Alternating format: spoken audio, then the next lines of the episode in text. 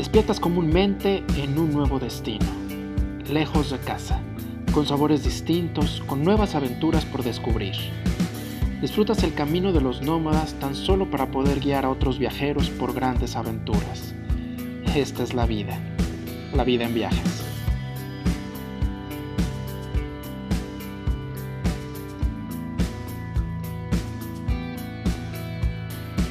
Diana Olivares, directora general del grupo LATAM Airlines para México y Centroamérica, platicó con nosotros. Considerada una de las 100 mujeres más poderosas en México y una importante voz del turismo, Diana nos comparte su vida en viajes. Amante de los aviones desde pequeña, pasión que transformó en una gran carrera en la industria. Descubre con nosotros sus destinos favoritos, sus viajes pendientes y qué tan rápida es armando una maleta mujer, mamá, amiga, maratonista, buceadora y amante de descubrir los destinos a su ritmo. Esto es la vida en viajes. Peter Luther te lleva a descubrir esta historia.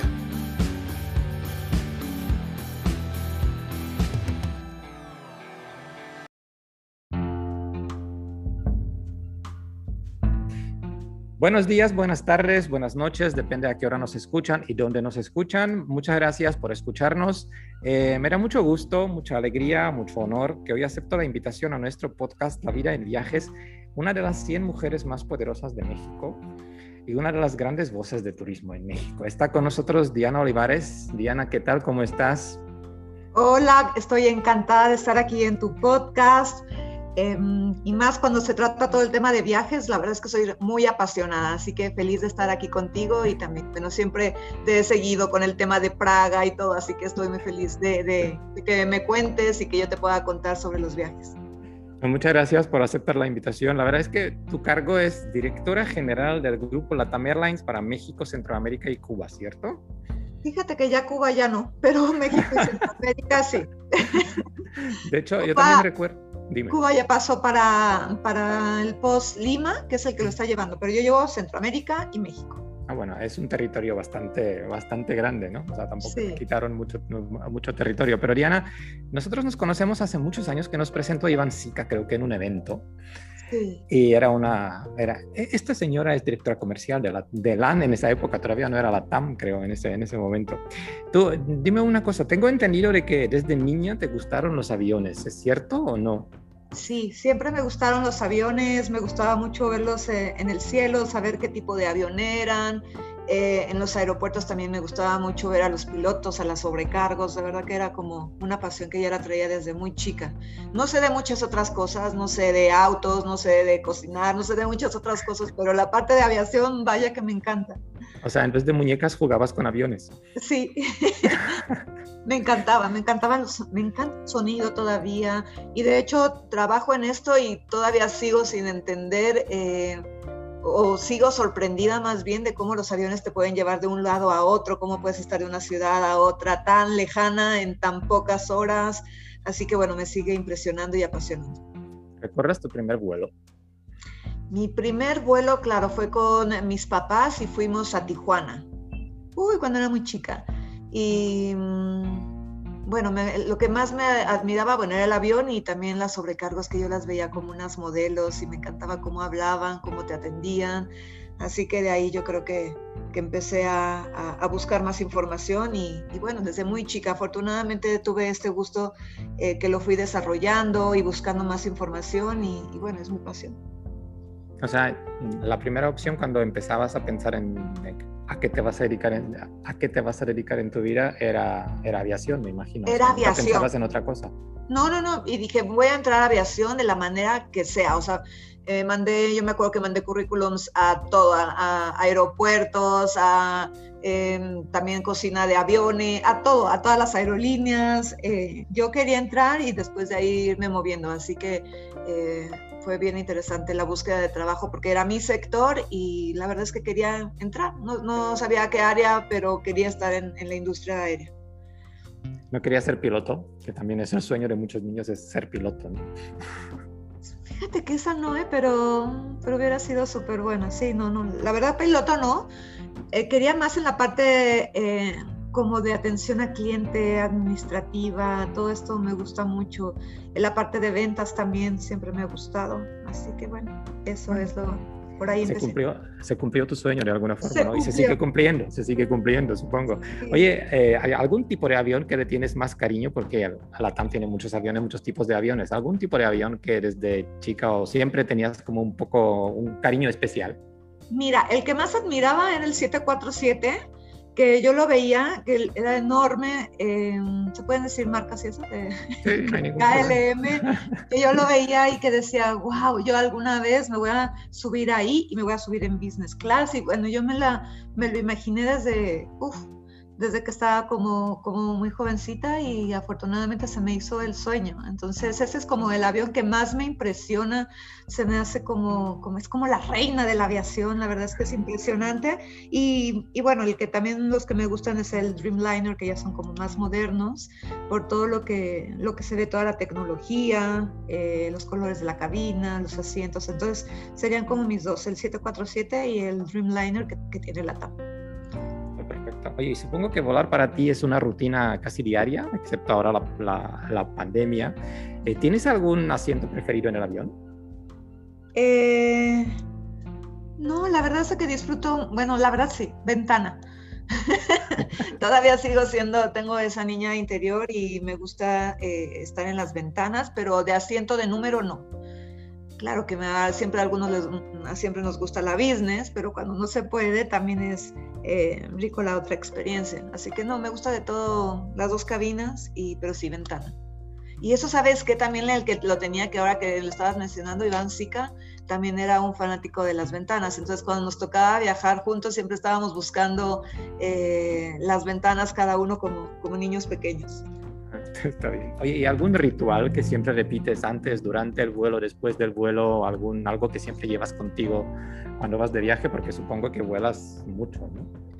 No, no es ritual. De hecho, es a lo mejor una, no sé si mala o buena costumbre, pero soy muy buena para hacer maletas rápido. O sea, soy de casi casi de irme a la oficina, hacer mi maleta en cinco minutos y salir corriendo. No sé si sea un ritual, pero no, no soy de las que, no soy de las que me llevo horas en hacer maleta. Creo que soy de las más rápidas yo creo que existe, o sea, en cinco minutos me puedo hacer una maleta fácil. Entonces yo creo que ese sería, no sé si tengo algo que mejorar ahí o todo, como hacerlo todo mucho más tranquila, pero bueno, es como, como alguna costumbre que tengo de hacer rápido. ¿Pero es maleta grande o maleta pequeña que llevas siempre a bordo?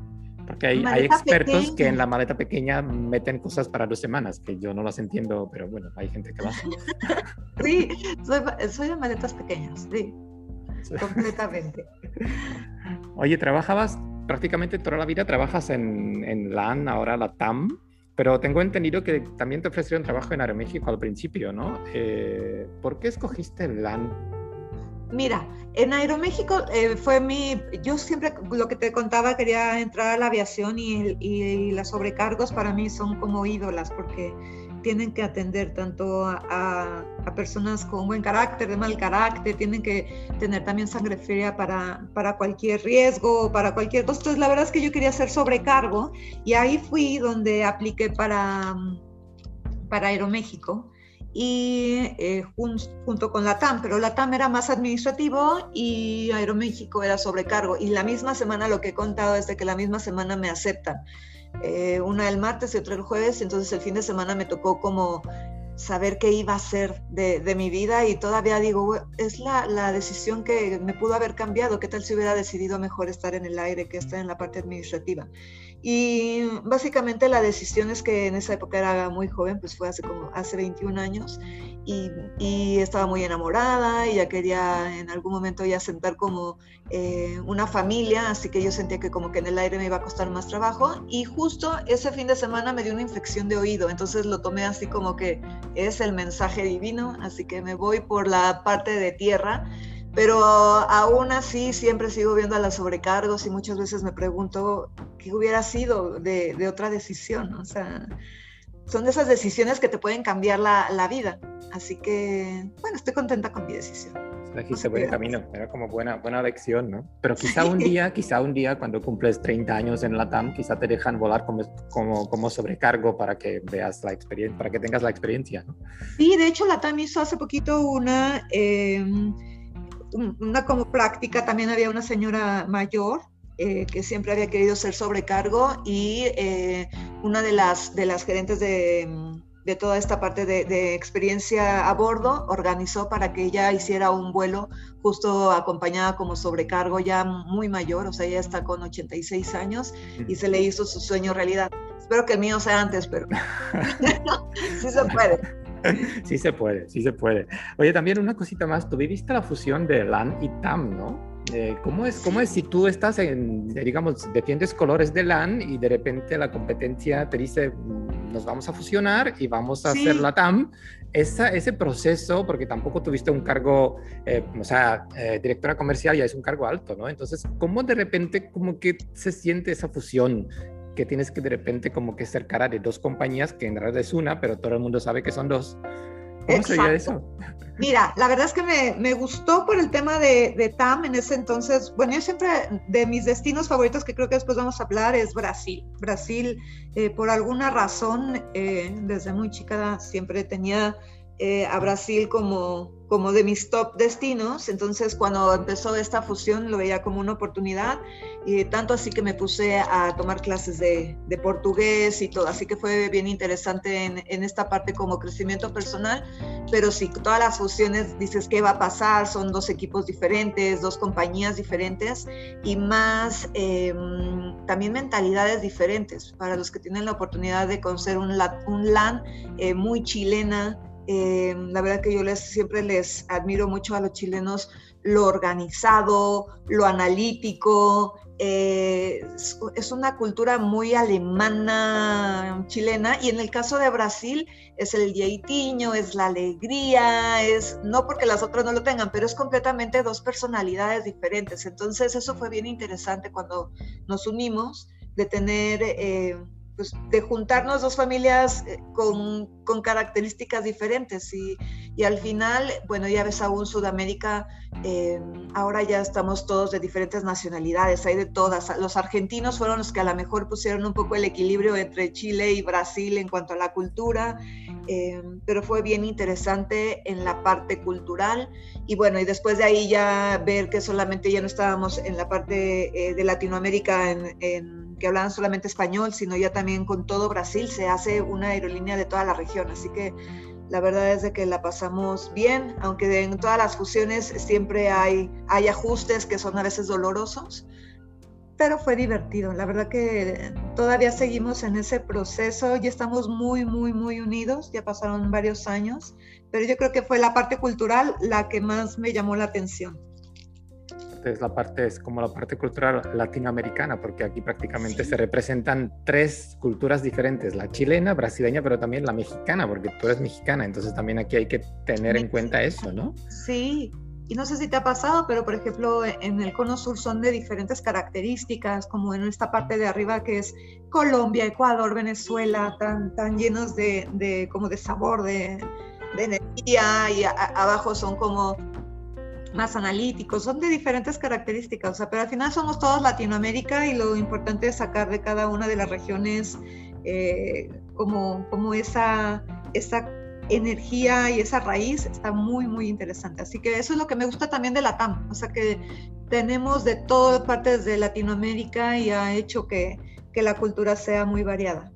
De hecho, fíjate, yo, yo recuerdo cuando presentaron el nuevo logotipo de la TAM, que era como hace 6, 7 años, justo en ese vídeo donde como que nació el nuevo logotipo, de alguna forma se salió de esa idea, ¿no? De que Latinoamérica es la TAM, o sea, que somos de todo un poco, ¿no? Sí, y por ejemplo, hay aerolíneas de que son específicas de un país y la TAM es la única que es como de una región. Entonces, eh, y eso te une y eso es como al final somos latinos y, bueno, tenemos historia latina, así que sí, es, es la aerolínea de la región. Tú, tú, causaste una sensación en 2018 cuando te nombraron la directora de Latam para México. Eh, a mí, eh, sinceramente, yo como soy europeo, si una mujer está a cargo de una empresa grande no me sorprende tanto, ¿no?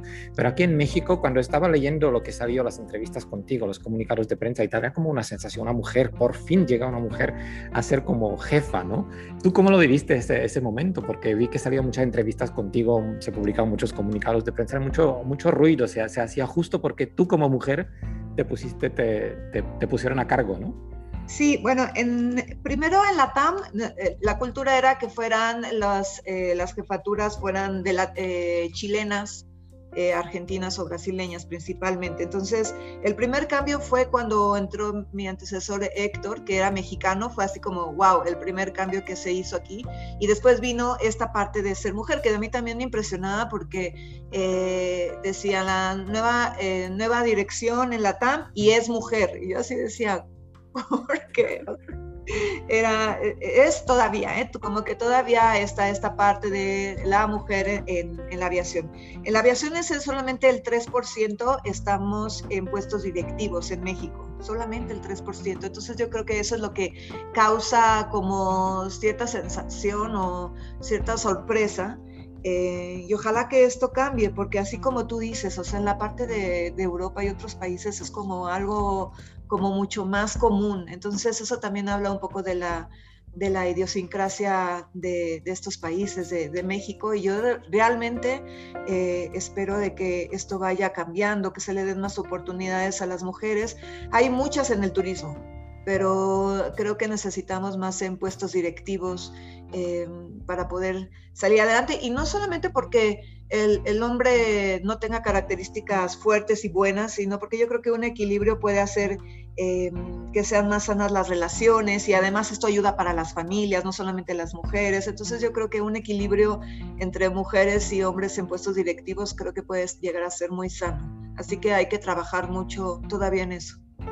Pero también ser mujer y ser, o sea, en la sociedad tradicional, quizá mexicana, latinoamericana, ser mujer eh, digamos, con cierto cargo alto, eh, también tiene que ser una mujer muy fuerte, porque yo no sé cómo tú lo haces, pero yo entré en tu perfil en Facebook y me di cuenta de que hiciste un, un curso de yoga, un certificado de buceo, eh, de repente grabaste un video con, con Judith, de repente eh, corriste un medio maratón, tienes dos hijos, tienes un cargo alto, o sea, ¿cómo, cómo lo haces? O sea, tiene que ser bastante complicado organizarte de esta forma para que puedas tener un cargo alto con todo lo que te gusta hacer en tu tiempo libre, ¿no? ¿Cómo, cómo es un día normal de Diana Olivares?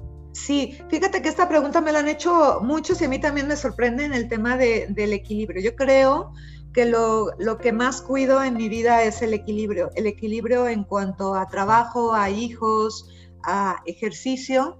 Eh, y a todas, todas las cosas que me gustan hacer, creo que todo, si estoy bien conmigo misma, voy a poder hacer eh, más cosas productivas y con muchísima más claridad y, más felicidad. Entonces, realmente disfruto las cosas que hago. Eh, sí me gusta todo esto, me gusta aprender, me gusta aprender mucho de nuevas cosas, me gusta leer.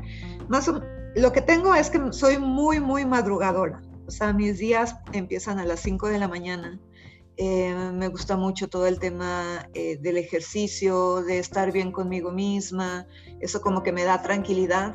Y me gusta mucho estar eh, junto con la familia, soy muy de familia, pero también de amigos, esa es la parte que también me gusta, em, y de trabajo trato siempre de estar priorizando, creo mucho en el trabajo de equipo, em, así que todo mi equipo me ayuda, como que empujamos fuerte y, yo creo que es como sano trabajar así. Entonces, sí, no, trato de, estar siempre en mi círculo de, acciones y de cosas que hago muy equilibrada.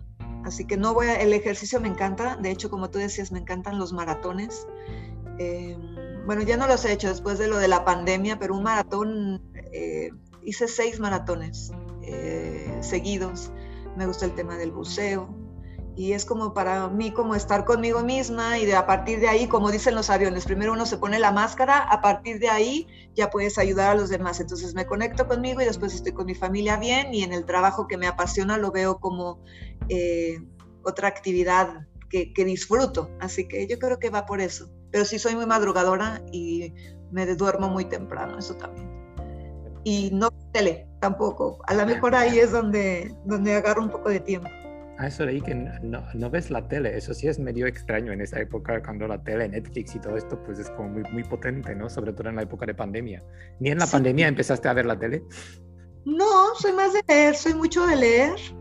Eh, y de rompecabezas también. Entonces, pero sabes que eso yo lo tengo desde muy chica. Yo creo que como las acciones que te quedan, cuando yo tenía siete años, mi papá me hizo una apuesta de no ver televisión durante un año y a cambio de eso me iba a poner televisión en mi cuarto y era así como, wow, yo iba a tener mi televisión y no vi televisión muy chiquita, siete años, no vi televisión durante un año y después ya me decía, ¿quieres tu tele? Y yo no, como que ahí aprendí a hacer ejercicio, a leer y ya nunca más lo, lo tomé ese, esos momentos. Entonces yo creo que la parte de la televisión ahí me da de vida como una o dos horitas al día.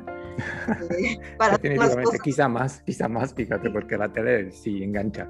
Oye, tengo que tocar un tema de que también me interesa a mí. Tú corres, tú eres corredora. Eh, de los maratones, medio maratones, carreras, ¿alguna que es como memorable, alguna carrera que te encantó?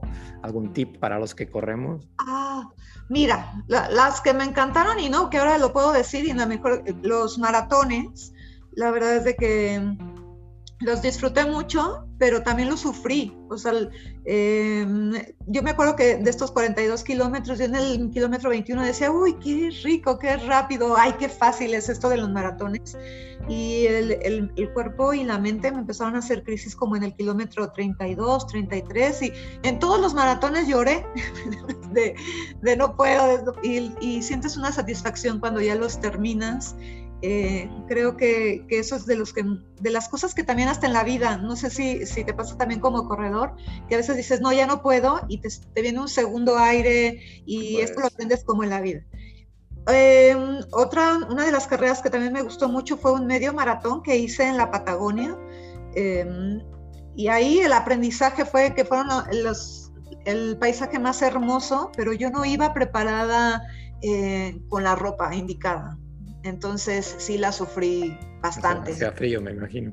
Hacía, en la Patagonia estaba frío, yo sentía los, los ojos eh, congelados, la nariz, eh, la verdad es que la, la, sufrí un poco, así que ahí la recomendación es justo eh, tener todo, estar bien preparado, pero tanto en ropa, físicamente, o sea, nunca nunca decir, ah, yo lo puedo todo. Como ya corrí maratones, uno de 21 kilómetros lo puedo hacer, pero fácil. No, siempre hay que estar preparado, hay que estar viendo los riesgos, hay que estar viendo todo esto. Entonces eso me dio como de aprendizaje de que uno no puede dar por sentada las cosas. Y bueno, después que vino COVID, ya eso me lo reforzó. Uno nunca puede decirte que las cosas van a ser de una forma.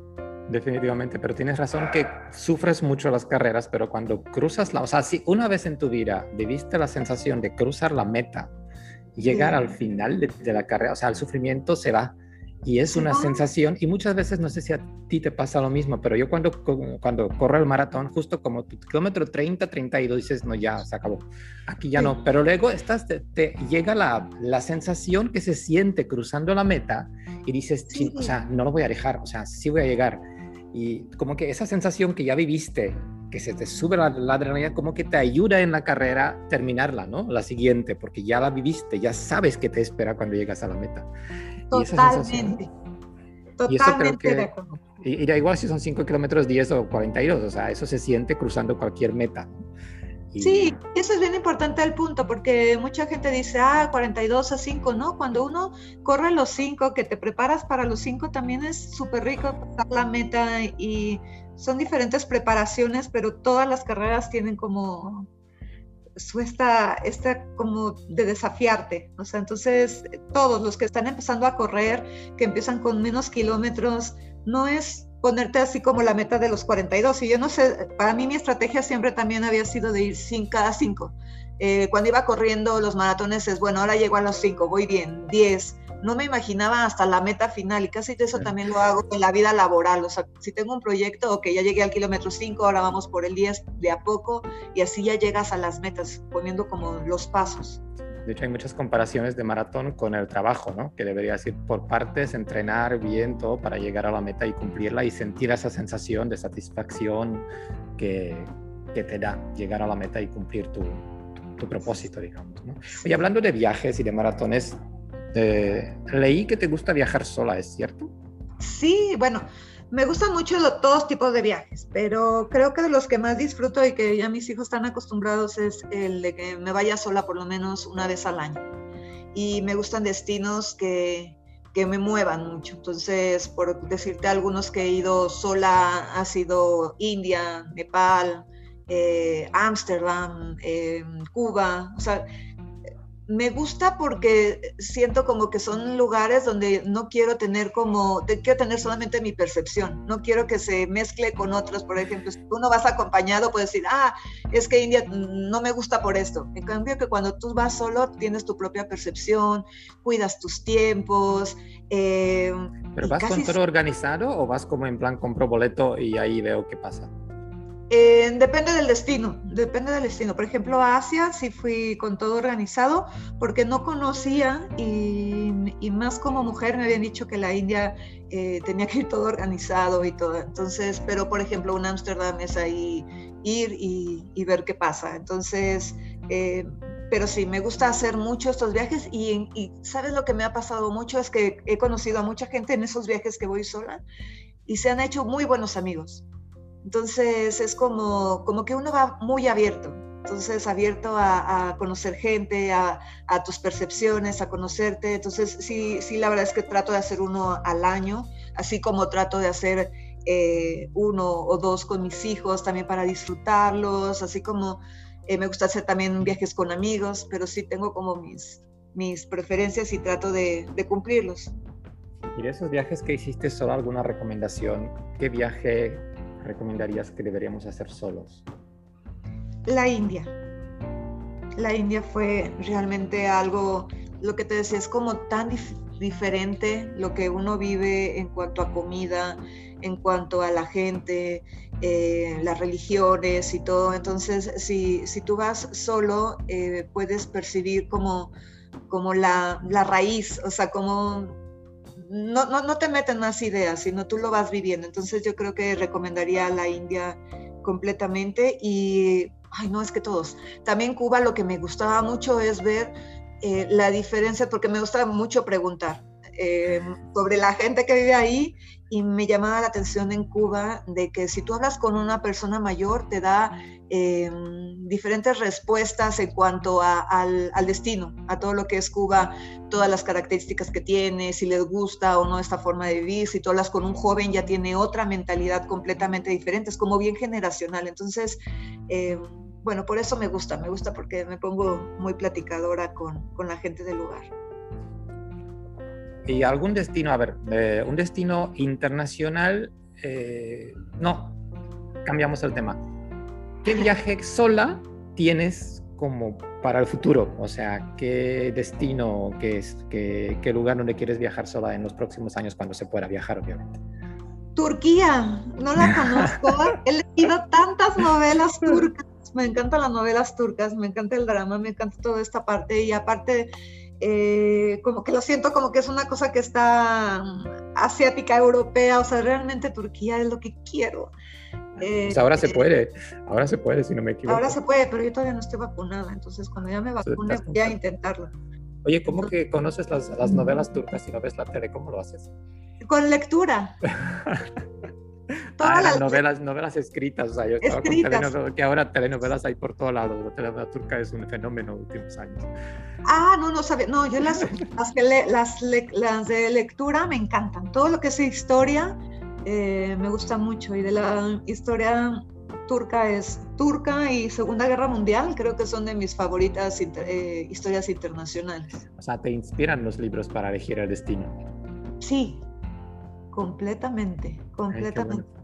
Oye, ¿y aquí en México tienes algún destino que no conoces, o algún destino soñado, o algún destino que te encanta, que siempre vas?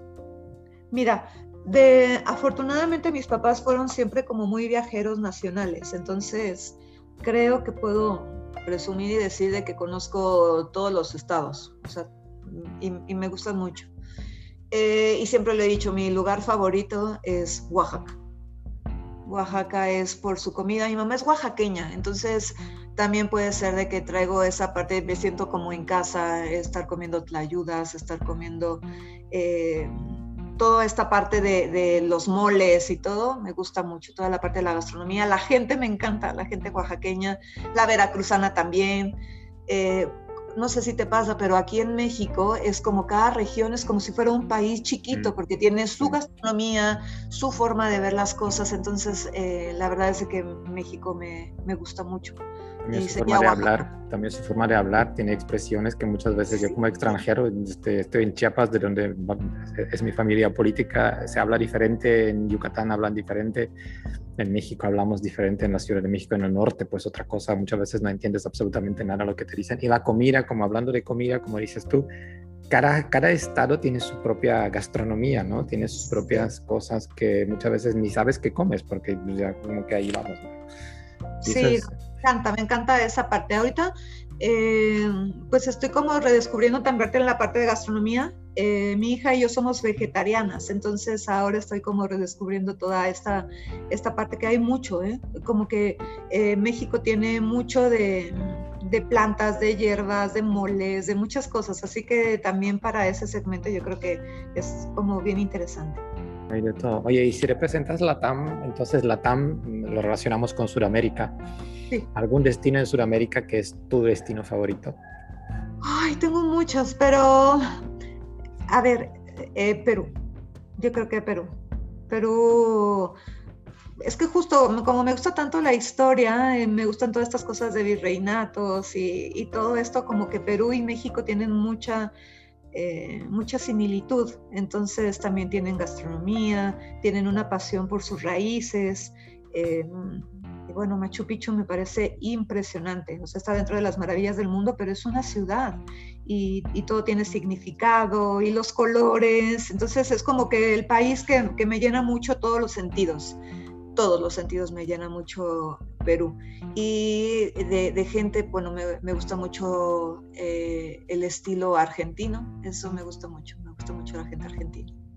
Eh, sí, yo creo que sobre todo como mexicana, Perú y México como son culturas más fuertes, digamos, de, tienen más personalidad, digamos, dentro de, dentro de América. ¿Y no te pasa un poco en Perú, como cuando yo fui con mi pareja, fuimos a Cusco, estamos caminando por las, de, por las calles de Cusco, yo emocionadísimo porque a Cusco me encanta, y él de repente me dice, oye, esto es como San Cristóbal de las Casas, ¿no? O sea, como con, una, con un tono así como que pues, se parece mucho, ¿no? Y hay mucho parecido, como dices tú, la historia, la arquitectura, todo es muy parecido. Sí, así que me hace sentir como en casa y es muy recomendable y la verdad que estamos relativamente cerca y económico, así que es en buen destino. Y conexión con la, con la TAM. Conexión con la TAM. De hecho, ahorita con todo, nosotros bajamos los vuelos porque con esto de COVID y bueno, las primeras rutas que nosotros pusimos fue la de Brasil y la de Perú, así que hay con Perú eh, la conexión. Entonces, ¿quiere decir que, qué ciudad donde te gustaría vivir fuera de México podría ser alguna ciudad sudamericana? Como para vivir, pues no para viajar, no para viajar, para vivir? Ay, qué buena pregunta. Eh, sí, sí, soy súper latina, sí. Sí, sí, podría ser una. Santiago podría ser. Santiago. Ay, es que me enamoro, como que soy muy enamoradiza de todos los destinos. De hecho, cuando fui a, toda esta parte de Asia, Nepal y todo eso, eh, habían amigos que me decían, pero ya te vas a quedar allá porque yo ya estaba, ya está buscando dónde vivir ahí, o sea, pero después voy a Sudamérica, sí soy muy enamorada de todos los destinos en general, pero sí sería Sudamérica, me gusta esta parte latina. Y hablando de Sudamérica, ¿cómo mexicana batalla con el carácter chileno? es lo que dice, pero yo, bueno, ya llevo 21 años en Latam así que la mitad de mi vida, así que yo creo de que ya lo, eh, ya no lo tengo como tan consciente, porque esta pregunta me la han hecho mucha gente de, oye, eh, Chile es como muy fuerte carácter y todo esto, entonces, no, pues yo, yo creo que ya lo tengo eh, como parte de mí y lo que me gusta de ellos es que son también bien transparentes y directos. Entonces, no sé si a ti como extranjero te ha pasado de que hay en algunas partes de México de que le damos más vueltas a las cosas y hay otros como en la parte de, del norte que son súper directos. Entonces, eh, no sé, como que me gustan esas características, me gusta verle el lado bueno. Sí, la verdad es que sí. son, son, un poco complicados, eso es cierto, pero la, la verdad es que es una gente que cuando ya se hace tu amigo, es un amigo, o sea, como que y tiene esa transparencia también, como dices tú, en trabajo, son muy directos, o sea, la verdad es que no hay mucha vuelta, ¿no? ahí vas un poco como brasileños también. Los que trabajan en Sao Paulo son también un poquito más enfocados en el negocio, el resto pues es otra cosa, pero cada país tiene algo. Sí, hay que buscarle bien, porque muchas veces uno piensa como que tiene una identidad y se la pones, ah, los franceses son de esta forma, los chilenos, y cuando tú ya vas empezando a conocer más gente como más, desde que hay de todo, en todas partes. y aparte en una compañía que trabajas tú que es internacional, porque imagino que hay de todo, obviamente predomina lo latino, así que ustedes tienen que ser un mix de caracteres desde México, Brasil, Perú, Chile, Colombia, tienen que ser un mix, eh, eh, digamos, latino, ¿no? Completo. Todos tenemos, por ejemplo, dicen que los mexicanos somos muy agradecidos, que todos decimos gracias, eh, muy educados. yo lo veo como normal, pero puede ser que sí, puede ser que cuando yo me suba a un, a un elevador en Chile que nadie te saluda, a lo mejor me sienta como rara, porque aquí todos te subes a un elevador y saludas a todos de buenas tardes, entonces eso ellos lo ven raro y nosotros también. Yo aquí, yo aquí, mm, tal como te estoy escuchando, tal como estamos hablando, eh, posteaste hace poco en Facebook, vivas, libre y sin miedo. Yo creo que eso es lo que mejor te caracteriza porque estos 40 minutos que hablamos prácticamente es lo que nos demostraste, ¿es cierto? Eso es como tú. Sí, soy, mira, eh, muchas veces cuando uno dice, y yo antes lo hacía y, lo reconozco, es cuando decía, oye, soy feminista, como no sabía tanto de este movimiento, yo decía, ay, no, o sea, yo no puedo decir eso. Y después fui eh, metiéndome a esto, estoy completamente a favor del feminismo, no en cuanto a reducir eh, lo que yo te decía de ser mejor que, que los hombres, no, no, no en esa parte, sino en cuanto a, la violencia, a que yo quiero que se reduzca esto, que haya más oportunidades para mujeres, eh, libres. Eh, sí, toda, toda esta parte lo vivo como muy intensa y se lo transmito a todas, a toda la gente que conozco, a todas las mujeres, más chicas también, sobre todo a, mis sobrinas, a mi hija, de que tienen que ser libres, que, fuertes, eh, con sueños, así como, como lo que yo te contaba, de que tenía un sueño y fui a buscarlo y, y, esta parte, o sea, como que de ahí lo traigo. Mi mamá también es de ese mismo estilo de, de fuerte y de, y de buscar metas y todo, así que yo creo que de ahí es y ojalá que muchas mujeres puedan lograr sus sueños. Pues ojalá, tú ya lo lograste, entonces eh, muchas gracias por la entrevista, Diana. Yo creo que con esto tenemos que acabar porque pues es un final feliz y final muy bonito además. Así que muchísimas gracias por la entrevista, muchas gracias por estar aquí con nosotros, dedicarnos tu tiempo y espero que pronto nos veamos en persona. Espero también, pero te agradezco muchísimo esta oportunidad y esta plática. La disfruté mucho y bueno, a tus órdenes siempre. Muchas gracias Diana y muchas gracias a todos los que nos escuchan. Nos vemos en el siguiente episodio. Muchísimas gracias y hasta la próxima.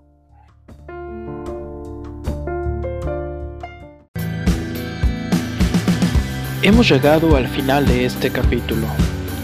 Gracias por descubrir con nosotros estas historias. Te invitamos a suscribirte a nuestro podcast desde tu plataforma favorita. Hasta pronto.